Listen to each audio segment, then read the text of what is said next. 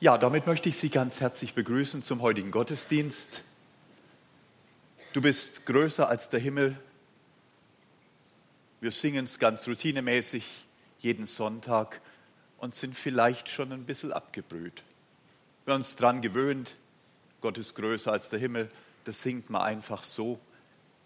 Ich möchte Sie heute ein bisschen reinnehmen ins Staunen eines Physikers über alles, was da ist. Es ist faszinierend, was da ist. Und vielleicht singen Sie in der nächsten Woche das Lied nochmal ganz neu. Du bist größer als der Himmel. Ist ja Wahnsinn, was wir da alles hören, was wir da zum Staunen haben. Faszination Universum und die Frage nach Gott. Natürlich ist erstmal die Frage, ob es überhaupt die Frage gibt. Für so manchen ist es erledigt, Gott gibt es natürlich, ohne es zu hinterfragen. Für manchen ist es erledigt, Gott gibt es natürlich nicht, ohne es zu hinterfragen. Denn es ist ja klar, früher haben wir alle geglaubt, hinter der Natur und den Naturphänomenen, da steht Gott dahinter. Heute wissen wir, hinter der Natur und hinter den Naturphänomenen, da stehen die Naturgesetze. Und das ist richtig. Hinter all dem, was wir in der Natur sehen, da stehen wirklich die Naturgesetze. Wir haben längst verstanden, dass wir praktisch alles, was wir hier sehen, fast alles, es gibt ein paar Ausnahmen, fast alles, was wir in der Natur sehen, im Rahmen der Naturgesetze erklären können. Das ist richtig. Nur wir können die Naturgesetze nicht erklären. Woher kommen all diese Regeln, denen ganzes Universum freiwillig folgt und dermaßen zuverlässig folgt, dass wir uns dermaßen daran gewöhnt haben. Ja, natürlich folgt das Universum den Naturgesetzen, das muss es ja, denn das sind ja die Naturgesetze. Nur bleibt uns der Gedanke im Hals stecken. Was heißt, natürlich folgt es den Naturgesetzen? Wer sagt dem Universum denn überhaupt, dass es irgendwelchen Regeln folgen soll? Einstein war Zeit seines Lebens fasziniert, dass das Universum Regeln folgt, Naturgesetzen folgt okay, das Universum müsste auch gar nicht da sein, aber wenn es schon mal freundlicherweise da ist, warum folgt es dann irgendwelchen Regeln? Das Universum könnte gesetzlos sein, dem Universum ging es deshalb genauso gut, nur wir wären nicht da. Woher kommen die Naturgesetze? Eine ganz faszinierende Frage, die man nicht einfach abtun kann. Wenn man sagt, vielleicht waren es die Physiker, sagen wir, wir waren es nicht. Wir haben kein einziges Naturgesetz gemacht. Das ist ja faszinierend, wenn Sie in eine große Buchhandlung gehen. Da sind vielleicht 10.000 Bücher vor Ihnen ausgebreitet und davon 9.999 ziemlich normale Bücher. Menschliche Gedanken, menschliche Überlegungen. Und dann ist da noch ein Buch in der Buchhandlung, das Zehntausendste. Das enthält Botschaften, die sind nicht von dieser Welt. Das ist das Physikbuch. Da stehen Dinge drin, natürlich die Übungsaufgaben kommen von Autor, aber die Botschaft der Physikbücher, die elementaren Naturgesetze, die kommen natürlich nicht vom Autor, die kommen auch nicht von Einstein, Planck, Faraday, Heisenberg, Newton und wie sie alle heißen. Kein einziger großer Naturwissenschaftler hat je ein einziges elementares Naturgesetz gemacht, geschweige denn der Natur befohlen, Universum, bitte folgende Regeln befolgen ein ganzes Universum tanzt nach diesen Regeln. Es ist Wahnsinn. Ich denke, Sie merken schon, man sieht im ersten Blick das Vordergründige und man ahnt auf den zweiten Blick das Hintergründige. Da ist weit mehr dahinter als das, was wir sehen. Und wenn ich sage, die Physikbücher enthalten Botschaften nicht von dieser Welt, meine ich nicht nur nicht von uns Menschen. Da meine ich auch nicht nur nicht von diesem Planeten, da meine ich nicht von diesem Universum. Die Naturgesetze sind nicht im Laufe des Universums entstanden. Das sind die Regeln, die von Anfang an ins Universum implantiert worden sind. Und Stephen Hawking, der berühmte Physiker, der erst im vorletzten Jahr verstorben ist, er hat so schön gesagt, ich bin überzeugt, sagt er, dass das Universum aus nichts entstanden ist. Genau wie es die Bibel sagt. Da war nicht ein Vorläufer. Ich bin überzeugt, sagt Stephen Hawking, dass das Universum aus nichts entstanden ist. Wohl aber, fügt er hinzu, ganz gemäß den Naturgesetzen. Wir erinnern uns, ganz biblisch, am Anfang war das Wort, da war nichts, da war einfach gar nichts. Und dann wurde ein Wort gesprochen, die Botschaft der Physikbücher, und ein ganzes Universum hielt sich an dieses Wort, entstand und führte diese Befehle aus. Wir wissen, es gibt noch ein zweites Buch, das auch nicht von dieser Welt ist. Da ist ein Buch an die Natur und wie verlässlich ist das Buch? Kein einziger macht sich die Sorge, dass morgen die Gravitation schwächelt oder der Elektromagnetismus aussetzt. Wie verlässlich ist dieses Buch, das Physikbuch, das nicht von uns geschrieben ist, das Wort, das im Universum gesagt ist. Dann gibt es noch ein zweites Buch, das ist an uns Menschen gerichtet. Manchmal vergessen wir, dass es genauso verlässlich ist, weil es vom gleichen Autor kommt. Das, was wir in der Bibel lesen, ich denke manchmal, wenn wir da die gleichen Maßstäbe anlegen würden wie ans Physikbuch, dass die Gravitation morgen nicht schwächelt, wer hat da Zweifel? Dass Gottes Verheißungen morgen unverbrüchlich gelten bis aufs letzte Wort, sind wir da genauso sicher. Nur so ein Gedanke, wie verlässlich ist der, der das Universum gesetzt hat? Wie kann man darauf vertrauen? Faszination und Universum die Frage nach Gott. Ich möchte mal, nochmal Stephen Hawking zitieren, diesen berühmten Physiker. Warum hat sich das Universum die Mühe gemacht zu existieren, fragt er. Woher kommt das Universum? Ich denke, wir merken, was für eine spannende Frage. Hat es einen Sinn? Hat es ein Ziel? Wie es jemand so schön sagte, ist da oben jemand? Und interessiert er sich überhaupt für uns? Weiß der, dass es uns gibt? Ich denke, Sie merken, das sind ganz spannende Fragen, das sind existenzielle Fragen für uns. Die ganze Natur sind es Spuren des einen, der diese Spuren gelegt hat. Sind wir mit dem Naturgesetzen dem einen auf der Spur, der da Spuren zu ihm hingelegt hat? Spannende Fragen.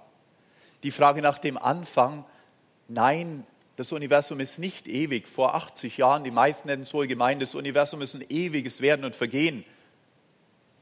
Das hat keinen Anfang und kein Ende. Und wo es keinen Anfang hat, natürlich auch keinen Anfänger. Heute wissen wir es anders. Heute wissen wir, die Forschung hat den Anfang des Universums ausgegraben. Wir können zurückrechnen bis auf den Punkt, wo es entstanden ist. Wir sehen sogar noch allererstes Licht, Schöpfungslicht, Reste sind heute noch da.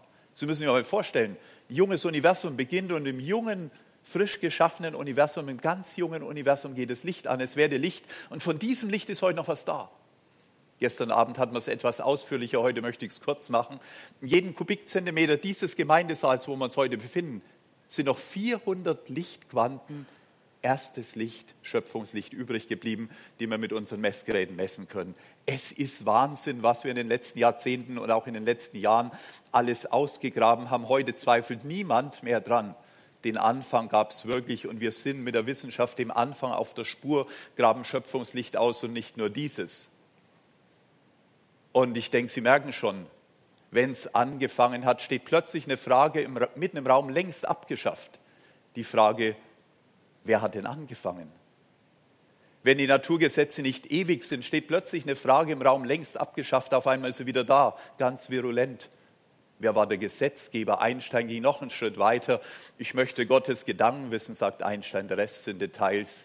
Eine anspruchsvolle Frage, die in der Physik nicht beantwortet bekommt, aber ganz spannende Spuren. Was ist die Idee hinter der Veranstaltung Universum?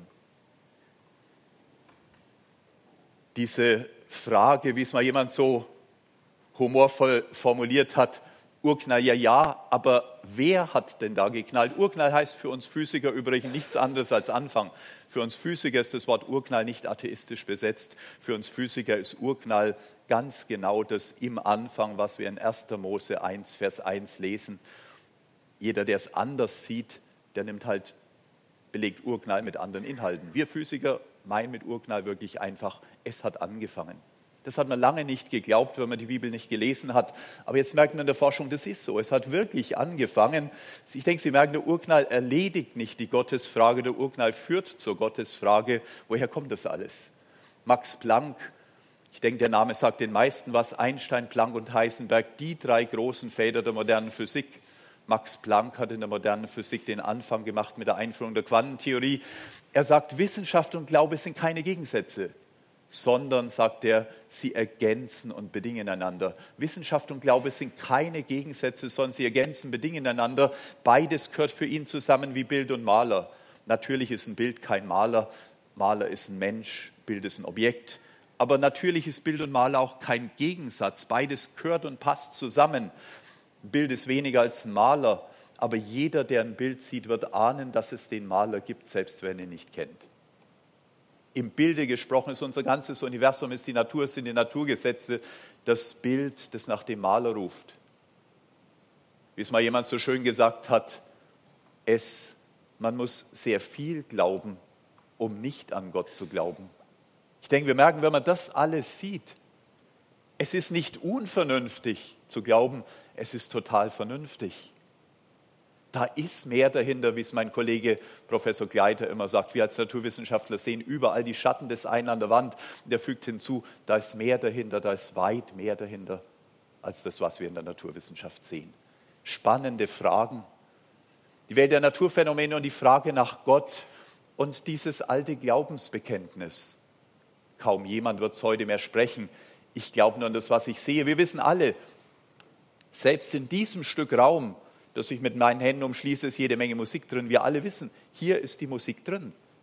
Wir hören die nicht, aber wir wissen, die ist da.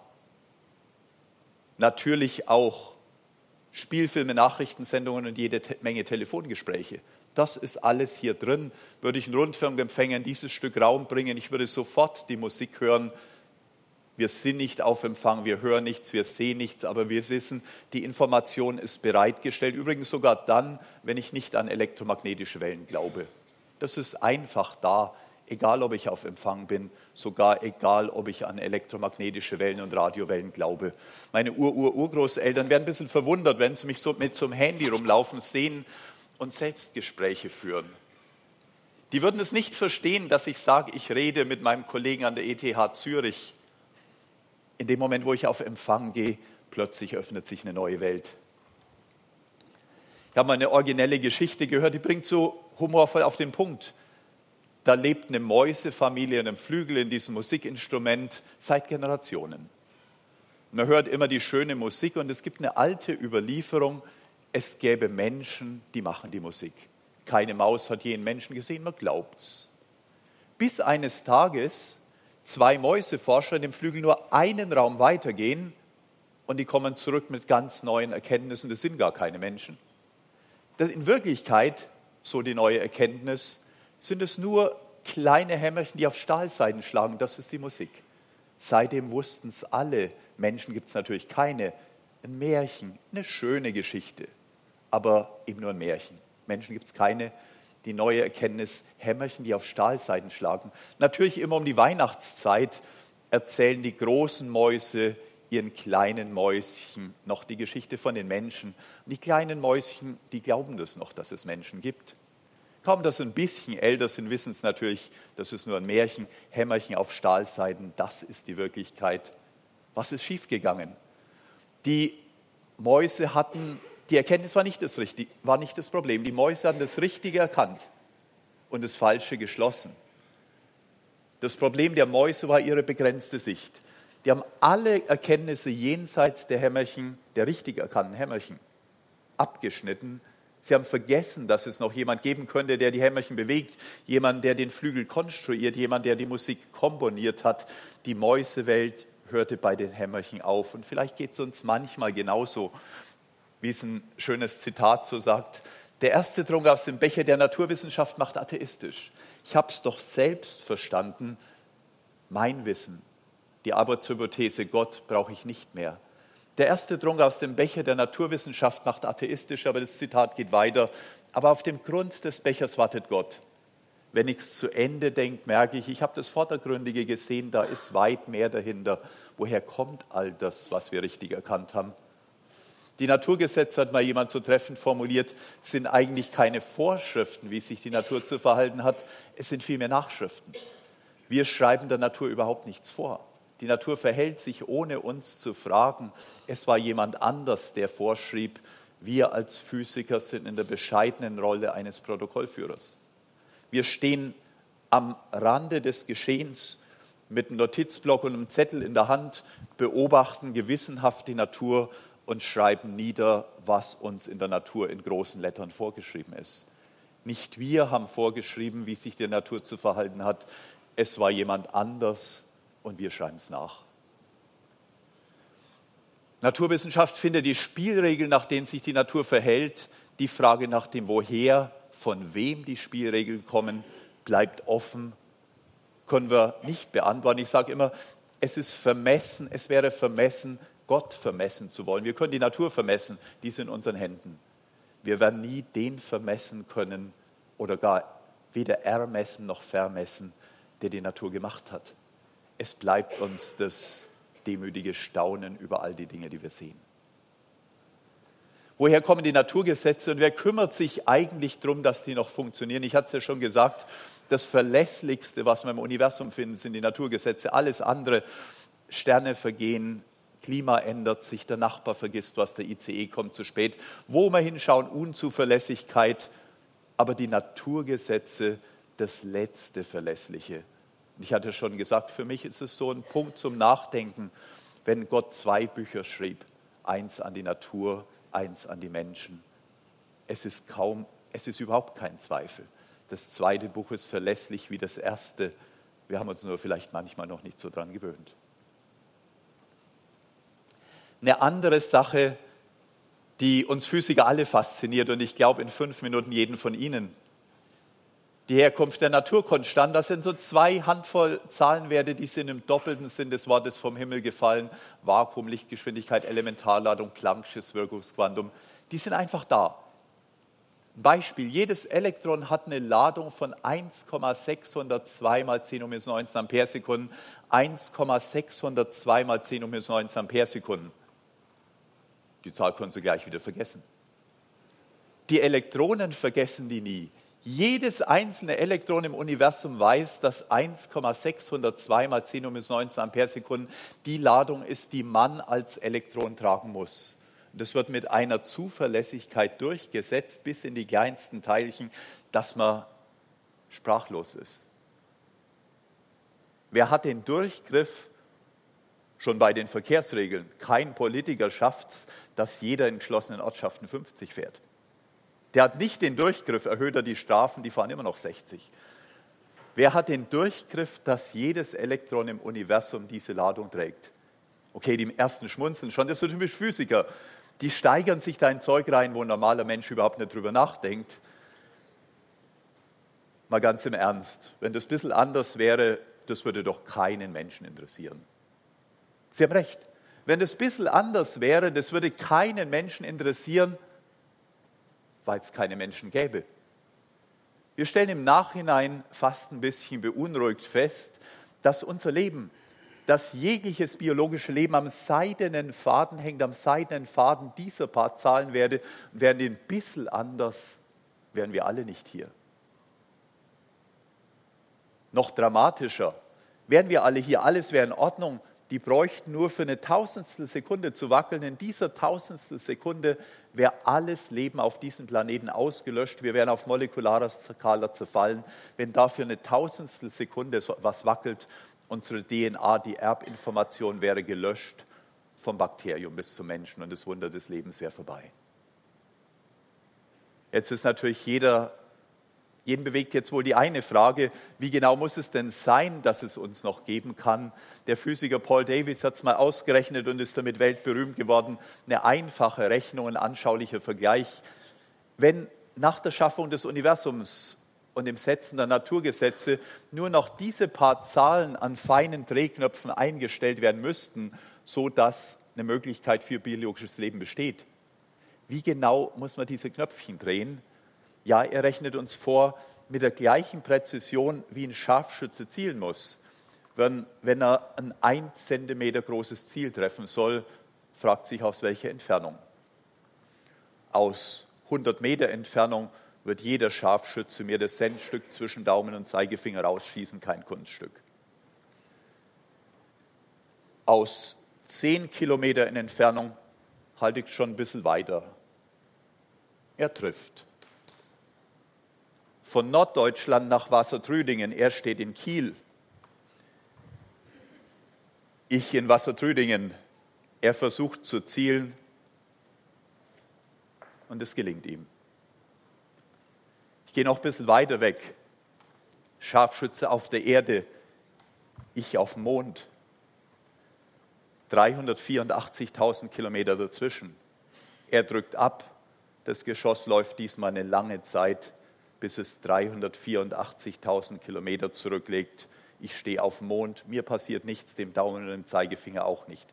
Er schießt mir das Centstück raus. Ich gehe auf die Sonne, diesmal richtig weit weg. Allein das Licht braucht 8,3 lange Minuten von der Sonne bis zur Erde. Licht läuft in jeder Sekunde 300.000 Kilometer. Mond Erde, das Licht braucht gerade mal 1,3 Sekunden. Jede Sekunde 300.000 Kilometer.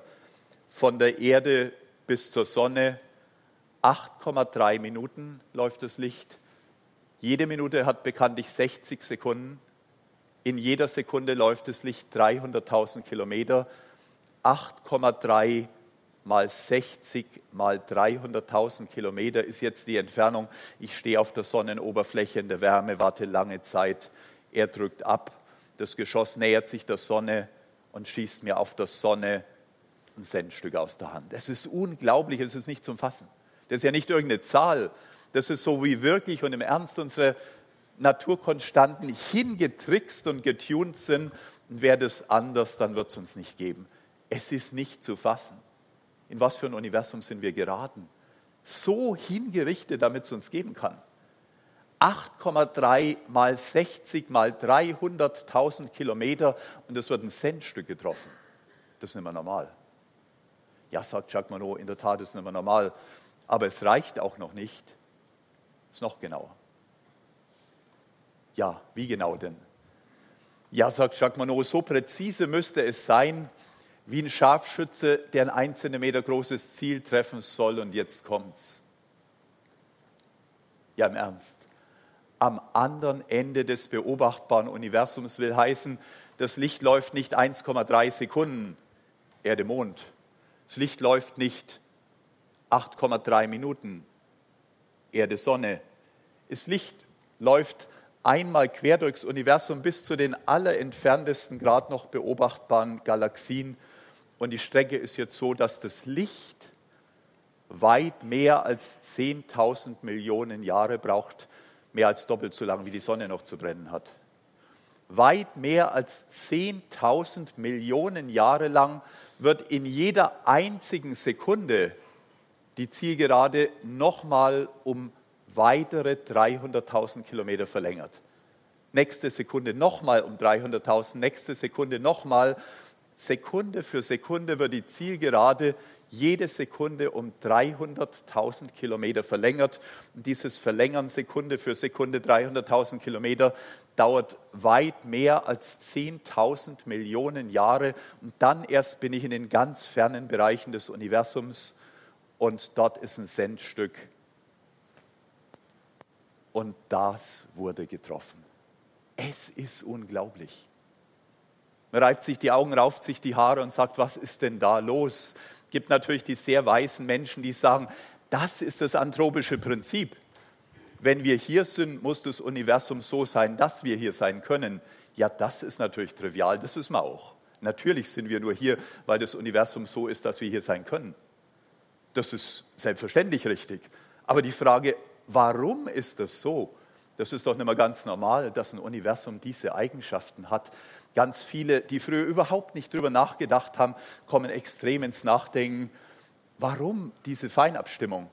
Sir Fred Hoyle, der britische Astronom, ganz berühmter, der den Begriff des Urknalls geprägt hat, er sagt, Nothing has shaken my atheism as much as this discovery. Nichts hat meinen Atheismus so erschüttert wie diese Entdeckung. Und er sagt, da ist längst ein System, da ist längst großer Plan dahinter. Wir haben es nur alle nicht bemerkt. Dieses hyperabgestimmte Universum, ein unglaublicher Verdacht, der ganz viele beschleicht, die sonst überhaupt nicht in die Richtung gedacht haben. Dieser Verdacht ist unser Universum etwa im Ernst von jemandem bis ins kleinste Detail so inszeniert und konstruiert war, nur mit einem Zweck. Nur damit wir leben können ein ganzes Universum extra für uns. Schon verrückter Gedanke.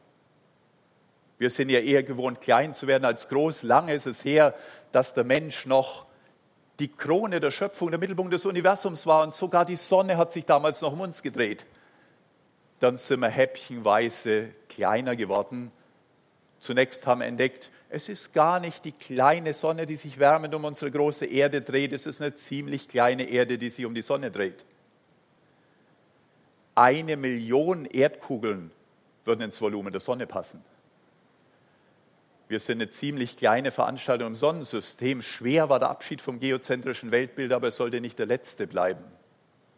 Auch die Sonne, die große, wird ziemlich klein, wenn wir sie in die Milchstraße setzen.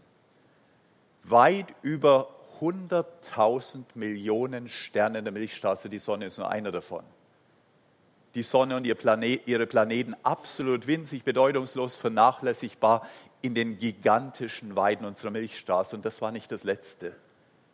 Auch die Milchstraße wirkt ziemlich klein, wenn wir sie ins Universum setzen. Wir mussten entdecken, die Milchstraße ist gar nicht das Universum. Da waren wir mittlerweile tief im 20. Jahrhundert angekommen, als wir es entdeckt haben. Die Milchstraße ist gar nicht das Universum. Die Milchstraße ist ziemlich genauso verloren im Universum wie die Sonne in der Milchstraße. Also weit über 100.000 Millionen Sterne in der Milchstraße. Die Sonne ist nur einer davon. Jetzt nochmal weit über 100.000 Millionen Galaxien im Universum und die Milchstraße ist nur eine davon. Wir sind sozusagen winzig, bedeutungslos und vernachlässigbar hoch zwei. Die Sonne in der Milchstraße, die Milchstraße im Universum.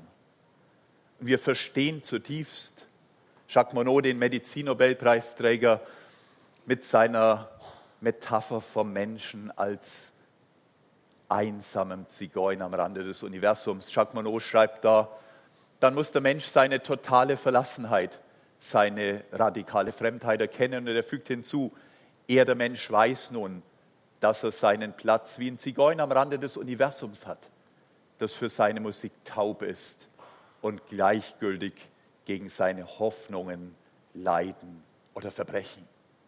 Das ist dem Universum sowas von egal. Wir können uns Freude bereiten oder Leid zufügen, hoffen oder bangen, geboren werden oder sterben. Das Universum ist eiskalt im doppelten Sinn des Wortes. Es gibt eine letzte Verlorenheit, eine letzte Verlassenheit einer einsamen Menschheit in diesen Riesenweiden unseres Universums. Wir rufen und keiner hört, wir fragen und keiner antwortet, wir vergehen und keiner merkt's. Kaum dass 100 Jahre um sind, ist dieser Raum vollständig geräumt und auch der Jüngste unter uns ist nicht mehr da. Dem Universum ist egal gewesen. Einer nach dem anderen von uns purzelt in einen geräumigen Papierkorb, auf dem in Riesenlettern steht Vergessenheit. Und kaum dass noch ein bisschen Zeit auf kosmologischer Zeitskala vergeht, ist die ganze Menschheit verpufft und verschwunden. Das Universum hat noch nicht mal gemerkt, dass auf einem seiner kleinen Planeten irgendwelche knapp zwei Meter großen Kreaturen herumgekrabbelt sind für eine kleine Zeit. Eine letzte Verlassenheit, eine letzte Verlorenheit in den riesen eiskalten Weiden unseres Universums. Und jeder von uns, denke ich, kann das verstehen, diese Gedanken von Jacques Monod. Jeder kann verstehen diese Gedanken. Jetzt auf einmal das. Während wir Jacques Monod meditieren, jetzt auf einmal diese ganz andere Sache. Das Universum selber so verrückt hingetunt, dass sich der Gedanke förmlich aufdrängt. Ein ganzes Universum extra für uns. Wenn das stimmt, das ist uns allen klar, dann drängt sich ein ganz anderer Gedanke auf. Natürlich sind wir verloren in einem Universum, dem wir egal sind, aber dann wäre das nicht die letzte Botschaft. Wenn wirklich das ganze Universum gebaut ist mit einer Absicht, dass es uns gibt, dann wären wir nicht verloren in den Weiden des Universums, sondern geborgen in Gottes Hand, dann wäre da mehr dahinter. Natürlich dem Universum sind egal, aber nicht dem, der das Universum gemacht hat. Dann wäre es auf einmal egal, dass wir dem Universum egal sind. Wenn wir dem nicht egal sind, der das Universum gemacht hat, dann würde es bedeuten, dass das, was der Volksmund sagt, ich kann nie tiefer fallen als in Gottes Hand, die letzte Botschaft ist. Ich falle auch am Ende meines Lebens nicht ins Bodenlose eines unbenannten Papierkorbs im Universum, sondern bin immer noch getragen von dem, der das Universum trug und mein Leben auch. Nicht verloren in den Weiten des Universums, sondern geborgen in Gottes Hand, weil hinterm Universum noch eine tiefe Wirklichkeit steht, der das Universum schuf. Ich möchte nochmal Sir Fred Hoyle zitieren, den Mann, dessen Atheismus so erschüttert wurde, den britischen Astronom. Er sagt, Das Universum ist offensichtlich eine abgekattete Sache und er fügt hinzu, es gibt zu vieles, was wie durch Zufall entstanden aussieht, es aber nicht ist. Noch deutlicher wird Stephen Hawking, der berühmte Physiker, der so atheistisch begann und so fragend wurde. In dem berühmten Buch Eine kurze Geschichte der Zeit, da schreibt Stephen Hawking, warum das Universum gerade auf diese Weise angefangen haben sollte, mit genau den Parametern, dass es uns geben kann. Warum das Universum gerade auf diese Weise angefangen haben sollte, schreibt Stephen Hawking, wäre sehr schwer zu erklären. Er fügt hinzu, wäre sehr schwer zu erklären, ohne das Eingreifen eines Gottes anzunehmen, der beabsichtigt hätte, Wesen wie uns zu erschaffen. Ohne das Eingreifen eines Gottes anzunehmen, der beabsichtigt hätte, Wesen wie uns zu erschaffen, schreibt Stephen Hawking, der Atheist, das muss man sich mal auf der Zunge zergehen lassen. Wie plötzlich Nachdenken, das alte Denkschema da zur Seite geschoben werden, man ganz neu diese Sachen denkt und fragt, was hat uns das zu sagen? Die Frage nach dem Woher drängt sich schon auf, wenn man die Ordnung in der Natur sieht. Und wir wollen mal einen kleinen Blick ins Kleine tun und dann einen kurzen Blick ins Große. Der kleine Blick ins Kleine, das sind nicht die Erbsen von der Mensa von vorgestern, das sind Atome. Die kleinen Bausteine unserer Materie, die kein Mensch sehen kann, können wir mittlerweile fühlen. Es ist unglaublich. Ich möchte mal sagen, wie viele Moleküle gibt es denn? Da gibt es einen schönen Vergleich. Cäsars letzter Atemzug. Cäsar ist ja irgendwann ermordet worden, hat diesen historisch bedeutsamen Atemzug getan und schon eine Weile her.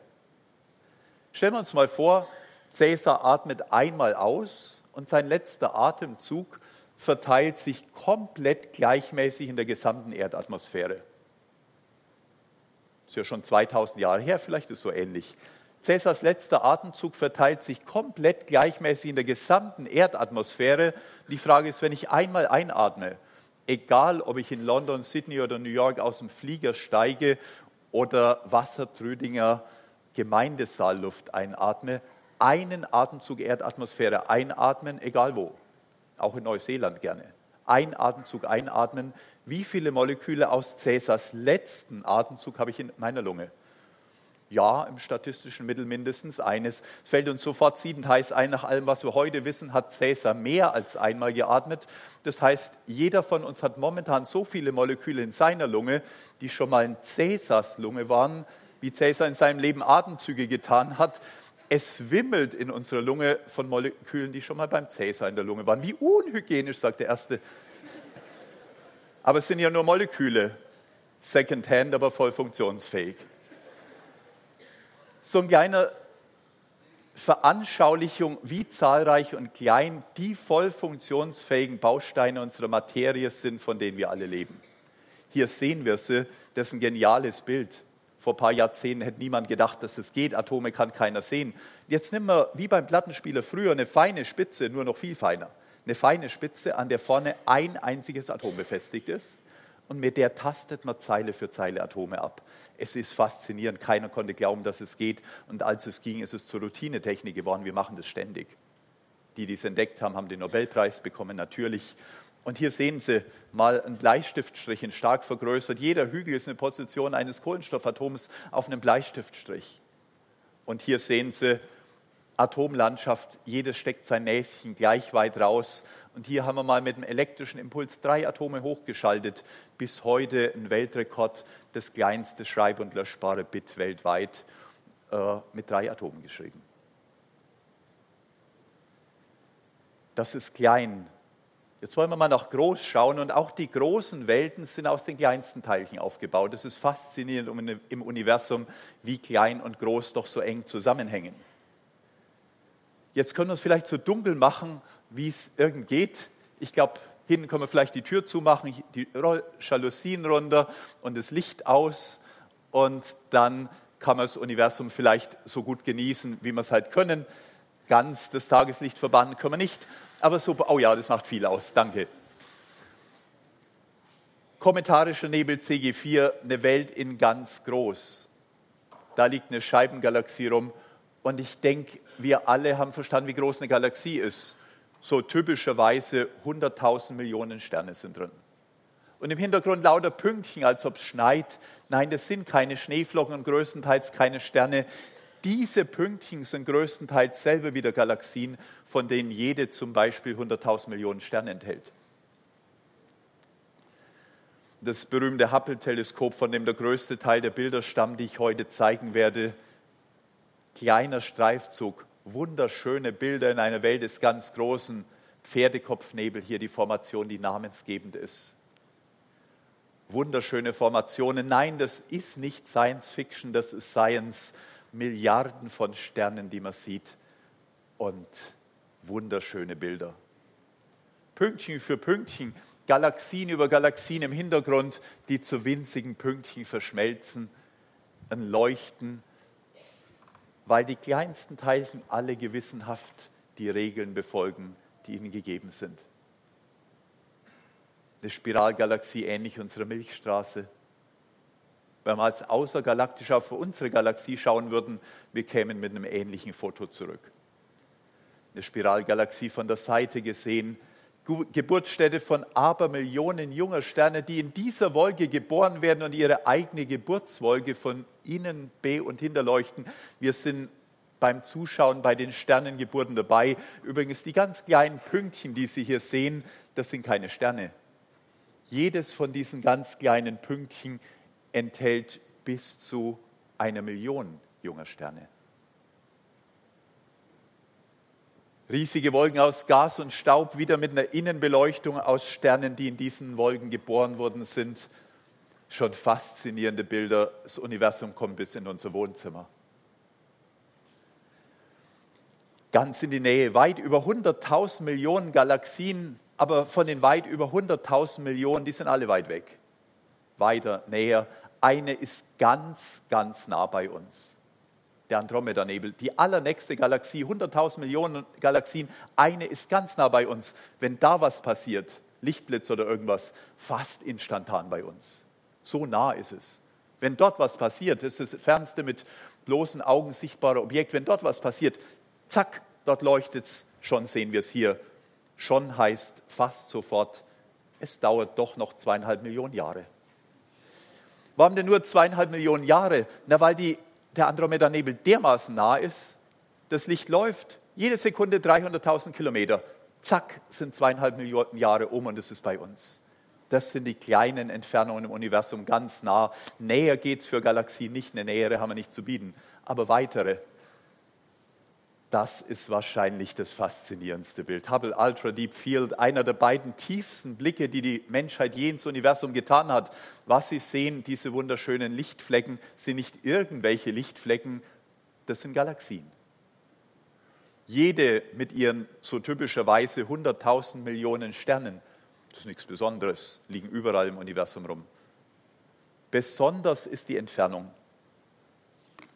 vor ein paar Minuten stand ich virtuell am Ende des Universums mit einem Sendstück in der Hand und habe Ihnen erzählt, das Licht läuft von dort nach hier weit über 10.000 Millionen Jahre, habe ich erzählt, wo jede Sekunde die Zielgerade um weitere 300.000 Kilometer verlängert wird, jede Sekunde. Und ich stehe einsam virtuell in den ganz fernen Bereichen des Universums mit dem Sendstück und das wurde getroffen, sagte ich. Jetzt machen wir von so einer Region ein Foto. Einfach so wir knipsen. Nein, wir nehmen Hubble-Teleskop, ultraempfindliche Messtechnik, lange Belichtungszeiten und das Ferne kommt uns sowas von nah. Jede einzelne Galaxie können wir Namen geben. Wir sehen die, vor 20, 30 Jahren hätten die Leute gesagt, Wissenschaftler vermuten, dass es dort draußen Galaxien gibt, aber keiner weiß. Jetzt machen wir ein Foto. Überhaupt kein Zweifel, dort draußen gibt es Galaxien. Die folgen genau denselben Naturgesetzen, wie wir sie hier in der Nähe haben die Ferne kommt uns sowas von nah. Es ist ein Glücksfall, dass wir es können. Dass wir die sehen, wenn ich von A nach B fotografiere, das geht nur, wenn zwischen A und B nichts liegt, was den Blick verbaut. Es ist also im Ernst so, dass es ein Guckloch gibt und die Forscher das fanden, in dem man einmal quer durchs Universum fotografieren kann, ohne dass an irgendeiner Stelle irgendwas rumliegt, was einem den Blick verbaut. Wir haben den freien Blick durch dieses kleine Schlüsselloch in die ganz, ganz ferne Welt, die kommt uns sowas von nah. Die Größe des Universums und die Größe dessen, der dahinter steht, sind eng miteinander verwoben. Ich denke, das ist uns ganz klar. Das schließt sich hier ein großer Kreis von dem, der es geschaffen hat, wie groß wird der sein, der da dahinter steht. Du großer Gott, wenn ich die Welt betrachte, so wird uns wieder völlig neu klar. Keine Generation der Menschheit jemals hat nur annähernd das gesehen, was wir heute sehen. Es ist faszinierend und zugleich ernüchternd. Wir werden relativ bescheiden. Und die entscheidende Frage, wenn das die Spuren sind, wie groß wird erst der sein, der sie gelegt hat? Und die etwas beklemmende Frage, wie sollen wir den jemals finden? Wir kleinen Leute mit unseren kleinen Bordwerkzeugen, wir kommen nie in Gottes Welt, das ist zu hoch für uns. Wir haben leider keinen, wir sehen die Schatten des einen an der Wand, aber wir haben leider keinen Bohrer durch die Wand hindurch. Das ist die ernüchternde Botschaft des heutigen Tages und jetzt schalte ich ab und das war's. Wir können jetzt, nee, Moment. Wir können an der Stelle nicht weiterkommen. Wir kommen nicht in Gottes Welt rein. Das ist uns auf den zweiten Blick bewusst. Was sollen wir da machen? Heimgehen? Es fallen uns vielleicht die fernen Galaxien auf die fernen Galaxien, ich schaue doch noch mal ein, die so weit weg sind. Wir können nie dorthin kommen. Bis zum Ende der Menschheit wird niemand dort gewesen sein. Woher wissen wir, dass es die gibt? Nur deshalb, weil es dieses kleine Guckloch gab. Nur deshalb, weil wir kommen nie hin. Aber das Licht der fernen Planeten kommt zu uns nur deshalb, weil das Licht der fernen Planeten unseren kleinen, äh, der fernen Galaxien unseren kleinen Planeten streift. Deshalb kommen die uns so nah. Mir ist es so ein Bild geworden, auch für Gott. Der ferne Gott. Wir können Theologien machen, wir können uns Gottesbilder ausdenken, völlig ohne Relevanz, Theofiction. Jetzt passiert das eine, da ist ein Guckloch, ein Kanal, wo Gottes Strahl in unsere Welt scheint. Hier ist es auch nur einer bei den Galaxien übrigens. Und bei Gott ist es auch nur ein Kanal, wo manche sagen, warum kann man denn auf allen möglichen Kanälen zu Gott schauen? Wir merken, es ist wirklich nur ein Guckloch zu den fernen Galaxien, wo das Licht zu uns kommt. Und es ist auch nur ein Kanal, wo Gottes Welt in unsere kleine Welt kommt. Wenn wir die Bibel lesen, nein, Religion sei der Weg des Menschen zu Gott, das geht nicht. Wie soll man das machen? Aber das Umgekehrte geht diese Botschaft der Bibel, nicht wir müssen Gott finden, sondern Gott findet uns. Licht aus Gottes Welt und die biblische Botschaft, es ist nicht nur Licht aus Gottes Welt, es ist Gott selbst, der viel zu hoch ist, von dem er gewarnt werden, bloß keine Bilder von ihm machen. Jetzt macht er selbst ein Bild von sich. Er projiziert sich, der viel zu große, projiziert sich in unsere Welt, wird Mensch, der Unvorstellbare, stellt sich vor, bietet uns Vergebung an, reicht uns die Hand und kommt in unsere kleine Welt. Albert Einstein, er sagt, ich bin Jude, aber das strahlende Bild des Nazareners, als er spricht von Jesus Christus, hat einen überwältigenden Eindruck auf mich gemacht. Und er fügt hinzu, Einstein sagt, niemand kann das Evangelium, also diese Lebensgeschichten von Jesus Christus lesen ohne die persönliche Gegenwart von Jesus zu spüren. Einstein hat dieses Gotteserlebnis gehabt. Was er daraus gemacht hat, wissen wir nicht, müssen wir auch nicht wissen. Aber wir sehen, er hat es erfahren. Ich lese die Bibel und ich merke, das ist nicht irgendein Buch, das wird auf einmal lebendig. Da begegnet mir Jesus Christus. Niemand kann das Evangelium leben, lesen, ohne die persönliche Gegenwart von Jesus zu spüren. Und Einstein fügt hinzu, seine Persönlichkeit pulsiert in jedem Wort. Kein Mythos wäre von solchem Leben erfüllt. Wenn Sie dieses Originalinterview mal nachlesen wollen, hier ist das Zitat. Nicht wir finden Gott, sondern Gott findet uns. Gott lässt sich finden, sonst hätten wir keine Chance. Der Apollo-Astronaut James Irwin, hier sehen wir, wie er auf dem Mond war. Aber er sagt, dieses berühmte Zitat von James Irwin, God walking on the earth is more important than man walking on the moon. Dass Gott seinen Fuß auf die Erde setzte, ist wichtiger, als dass der Mensch den Mond betrat. Und ich glaube, wir alle merken, was er meint. Dass Menschen auf dem Mond waren, ist genauso interessant wie irrelevant. Es ist einfach nur spannend, nur in dicken Anführungszeichen. Es betrifft uns nicht. Es interessiert uns, es tangiert uns nicht. Es ist wohl keiner hier im Raum, dessen Leben oder Lebenssituation fundamental anders wäre, wenn die nicht dort gewesen wären. Wenn das andere stimmt, dass im Ernst der, der ein Universum schuf, auf unserem kleinen Planeten landet, uns Vergebung anbietet, uns die Hand reicht, uns die Botschaft eines liebenden Gottes, der echtes persönliches Interesse an jeden Einzelnen hat, vermittelt, dann ist es umgekehrt. Dann ist kein einziger hier im Raum, dann ist wohl kein einziger hier auf der Erde, dessen Leben oder Lebenssituation nicht unmittelbar davon betroffen ist. Dann macht es den Riesenunterschied zwischen dem bedrückenden Bild von Jacques Monod, einer letzten Verlassenheit, einer letzten Verlorenheit in den riesen eiskalten Weiden unseres Universums und am Ende meines Lebens falle ich ins Bodenlose. Und diesem ganz anderen Bild, dem Universum sind mir egal, aber nicht dem, der es gemacht hat. Ich bin nicht verloren, ich bin geborgen nicht eine letzte Verlassenheit, sondern eine letzte Geborgenheit. Und selbst am Ende meines Lebens bin ich aufgefangen von Gott und fall gar nicht ins Bodenlose, sondern es geht weiter in Gottes Hand. Was für ein Geschenk, das wissen zu dürfen. Du bist ein Gott, der mich sieht. Ich habe mal diesen Satz aus der Bibel aus dem Zusammenhang raus vor die fernen Galaxien gestellt. Riesenuniversum und ein Gott, der mein kleines Leben sieht. Meine kleinen Sorgen und Nöte und Freuden interessieren Gott, weil die kleinen Sorgen und Nöte mir wichtig sind und ich Gott wichtig bin. Deshalb interessiert er sich für meine kleinen Belange. Es ist faszinierend. Im O-Ton übrigens, du bist ein Gott, der mich sieht, hat es eine Frau gesagt, die in einer ganz verfahrenen familiären Situation in letzter Verzweiflung in die Wüste rennen. Diese Frau wusste nicht ein und aus und hat auch nicht Gott gesucht. Die Situation war völlig verfahren in der Familie. Sie rennt in Verzweiflung in die Wüste und der Gott, den sie nicht sucht, der sieht die Not dieser Frau und geht ihr liebevoll nach. Sie hat eine ganz bewegende Gottesbegegnung in der Wüste. Sie kehrt zurück in ihre übrigens schwierig bleibende Familie. Aber ihr Leben hat sich verändert. Du bist ein Gott, der mich sieht ich bin nicht allein in dieser Situation. Da ist ein liebender Gott, der mich trägt, der mich, meine kleinen Freuden und meine Nöte sieht.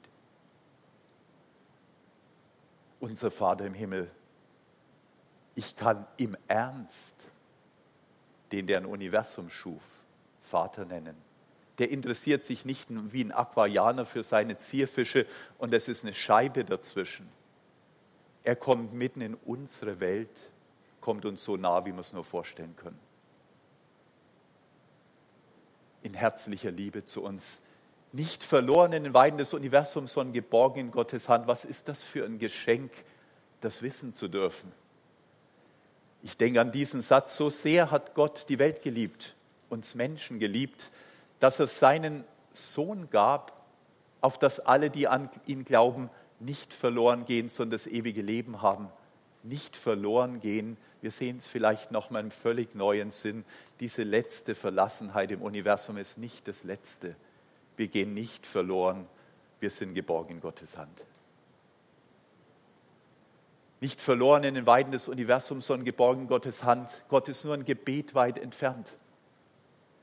Ich will es mal im Bild sagen, derzeit sind weltweit 7,6 Milliarden Hausanschlüsse gelegt. Sie kennen sie ja, diese Kabelgesellschaften. Dürfen wir Ihnen Hausanschluss legen? Nein, brauchen wir nicht. Na, falls Sie ihn brauchen, wir legen ihn mal, kostet nichts, wir legen Ihnen den mal im Keller. Und wenn man dann plötzlich sagt, ich brauche einen, er ist vielleicht ein bisschen zu suchen, er ist vielleicht etwas verstaubt, aber dann stecken wir den Stecker rein, voll funktionsfähig. Für mich ist es so ein Bild geworden. Kürzlich sind Nachbarn eingezogen in den Wohnblock, wo ich wohne. Gibt es Kabelanschluss? Ja, ich denke schon. Ja, ist irgendwie ein bisschen verstaubt, hat er gemeint. Aber zwei Tage später hat er gesagt, es geht. 7,6 Milliarden Hausanschlüsse, ganz persönliche Kontakte, die Jesus zu uns legt. Was für ein Geschenk. Jesus sagt, wer zu mir kommt, den werde ich nicht hinausstoßen, ohne if, ohne wenn und aber eine Einladung. Nicht wer zu mir kommt und religiös wird, ich muss nicht religiös werden, ich kann einfach kommen, wie ich bin kann sogar als Physiker kommen. Wie soll Glaube praktisch sein? Physikbuch ist ein experimentelles Buch. Ich kann die Naturgesetze nicht beweisen, aber ausprobieren. Die Bibel ist ein experimentelles Buch. Ich kann Gott nicht beweisen, aber ich kann es ausprobieren. Wenn ich mich darauf einlasse, ich werde merken, die anderen Zusagen im anderen Buch sind genauso zuverlässig wie die einen Aussagen im einen Buch. Jesus Christus sagt, mir bedeutet es sehr viel. Ich darf Glauben ausprobieren. Glaube ist machbar, weil Gott es machbar gemacht hat. Bittet, so wird euch gegeben, ich darf es ausprobieren. Sucht, so werdet ihr finden, klopft anderen wird euch aufgetan. Jesus Christus sagt es gleich nochmal, denn wer, wer bittet, der empfängt wirklich. Wer bei Jesus Christus sucht, der wird im Ernst fündig. Wer bei ihm anklopft, der wird tatsächlich aufgetan. Ich bin eingeladen, mich darauf einzulassen. Zum ersten Mal im Leben oder immer wieder neu, beides. Ich denke, wir merken, was Max Planck meint, wenn er sagt, Wissenschaft und Glaube sind keine Gegensätze, sondern sie ergänzen und bedingen einander. Beides passt und beides gehört zusammen, das Forschen und Staunen, aber auch das Beten und Glauben. Ich möchte abschließen mit dem Psalm 121, der das nochmal so treffend ausdrückt. Psalm 121, ich hebe meine Augen auf zu den Bergen, wir würden vielleicht sagen, auf zum Universum. Diese Riesenweiten, die wir heute sehen, ich hebe meine Augen auf zu den Bergen, vielleicht zum Universum. Woher kommt mir Hilfe? Das ist uns klar, nicht vom Universum. Es ist mehr meine Hilfe kommt von dem Herrn, der Himmel und Erde gemacht hat. Der trägt auch mein kleines Leben. Meine Hilfe kommt von dem Herrn, der Himmel und Erde gemacht hat. Er wird deinen Fuß nicht gleiten lassen. Und der dich behütet, schläft nicht. Siehe, der Hüter Israels schläft noch schlummert nicht. Der Herr behütet dich. Der Herr ist dein Schatten über deiner rechten Hand dass sich des Tages die Sonne nicht steche, noch der Mond des Nachts. Der Herr behüte dich vor allem Übel. Er behüte deine Seele. Der Herr behüte deinen Ausgang und Eingang von nun an bis in Ewigkeit. Das wünsche ich uns. Amen.